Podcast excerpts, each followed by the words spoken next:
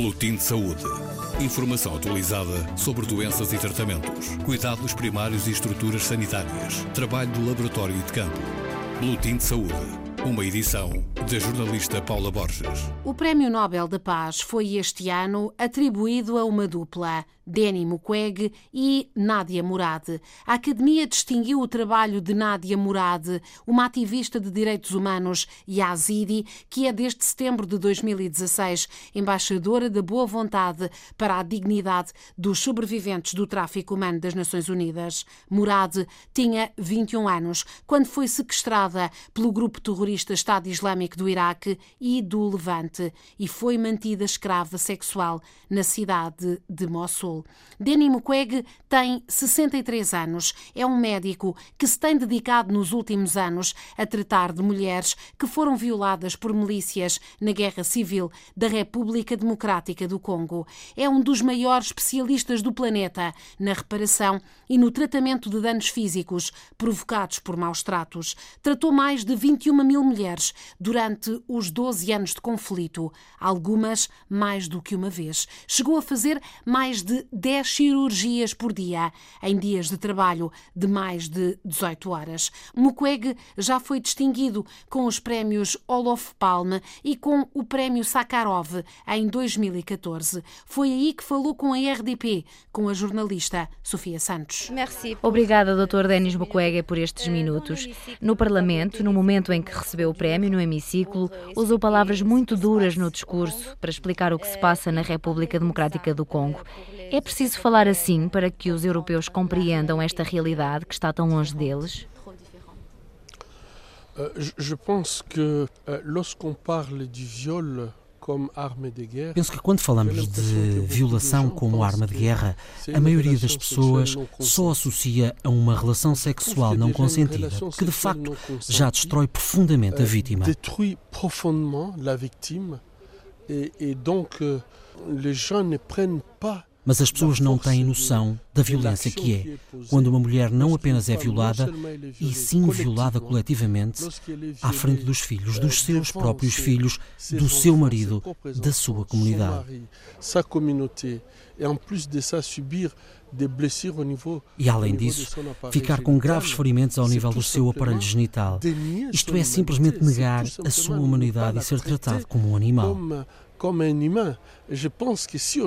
Hoje em dia, se não forem tomadas boas decisões no que diz respeito a estes atos, é porque há uma confusão na cabeça das pessoas e se confunde de facto esta barbárie com uma relação sexual, onde são coisas completamente diferentes. E por isso é preciso fazer essa distinção. Perante uma realidade tão dura, consegue escolher um momento que mais o tenha marcado? Eh je pense que euh, chaque femme violée Cada mulher violada tem a sua história. Cada história é tão dura e difícil de viver quanto a história que vem a seguir. Já cheguei a pensar que já tinha visto e ouvido a pior das coisas, mas de facto sou surpreendido porque a cada momento descubro que há histórias piores que as que tinha conhecido antes, a tal ponto que, quando me perguntam pela pior história, eu questiono-me por qual é que começo. Por exemplo, por alguma das mais recentes? J'ai connu euh, une femme qui était venue à l'hôpital eu conheci uma mulher que veio ao hospital. Cuidámos dela por causa da sua gravidez e contou-nos a sua história. No momento em que se tornou numa escrava sexual, toda a sua família foi morta pelos seus violadores. Ela ficou sozinha no mundo. Mas estava grávida dos que exterminaram a sua família. Um mês depois deu à luz e disse-me que não podia viver com esta criança porque cada vez que olhava para ela tinha a imagem de toda a família desaparecida e de que ficou sozinha.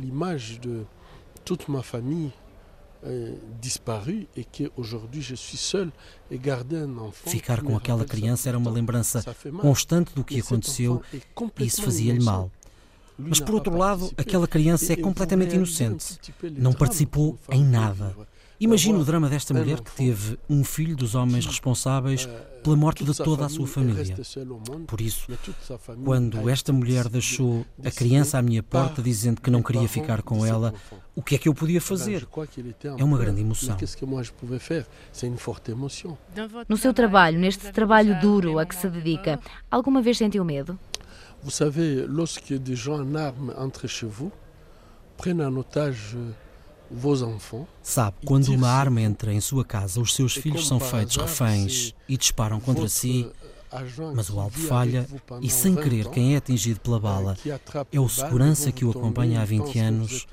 Bom, eu pensei que estava morto mas com que por milagre afinal eu estava vivo. De qualquer modo, a partir do momento em que se está coberto pelo sangue de alguém que sempre foi muito próximo, que sempre o serviu com lealdade e que, para o salvar, é ele que morre, bom, seria preciso não ser humano para não se ter medo.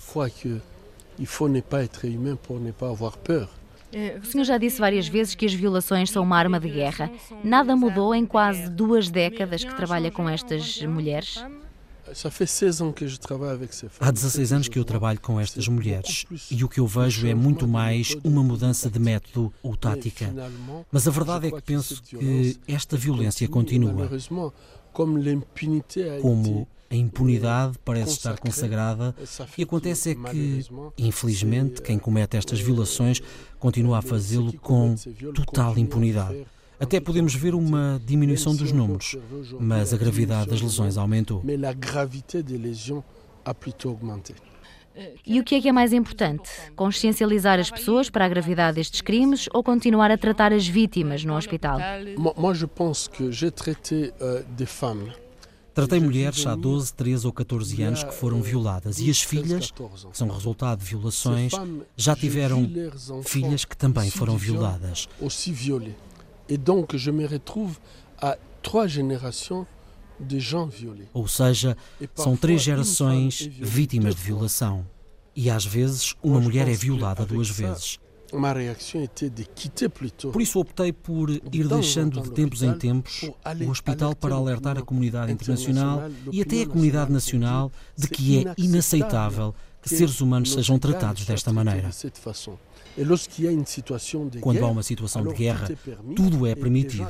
E as pessoas cometem atos ignóbeis sobre as mulheres e cometem atos ignóbeis que destroem toda a família e todo o tecido social. Por isso, é urgente uma ação para travar isto. Eu acredito que é possível lutar contra este estado de coisas tão profundo. E às mulheres que precisam de tratamento, é óbvio que precisamos de lhes dar tratamento porque elas já são vítimas, mas se só ficarmos por aqui e se não fizermos mais nada, acho que estamos a seguir por um mau caminho. O facto de receber este prémio, um prémio europeu, faz dele uma distinção ainda mais importante?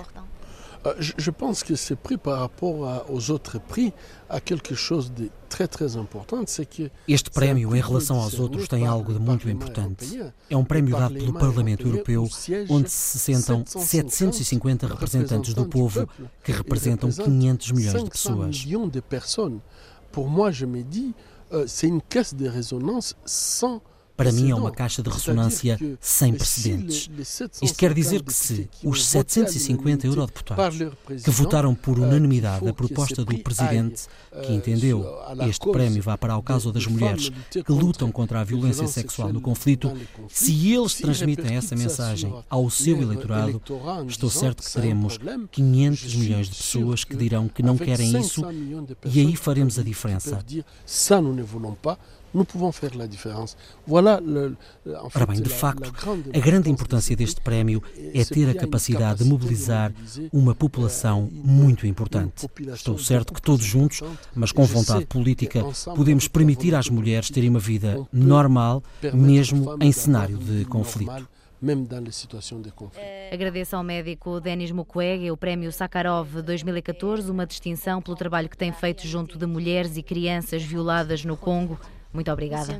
Depois desta entrevista, Danny Mukwege recebeu ainda o prémio Calouste Gulbenkian em 2015. Esteve nessa altura em Lisboa. Agora, em breve, receberá o Prémio Nobel da Paz. Boletim de Saúde. Informação atualizada sobre doenças e tratamentos, cuidados primários e estruturas sanitárias, trabalho do laboratório e de campo. Boletim de Saúde. Uma edição da jornalista Paula Borges.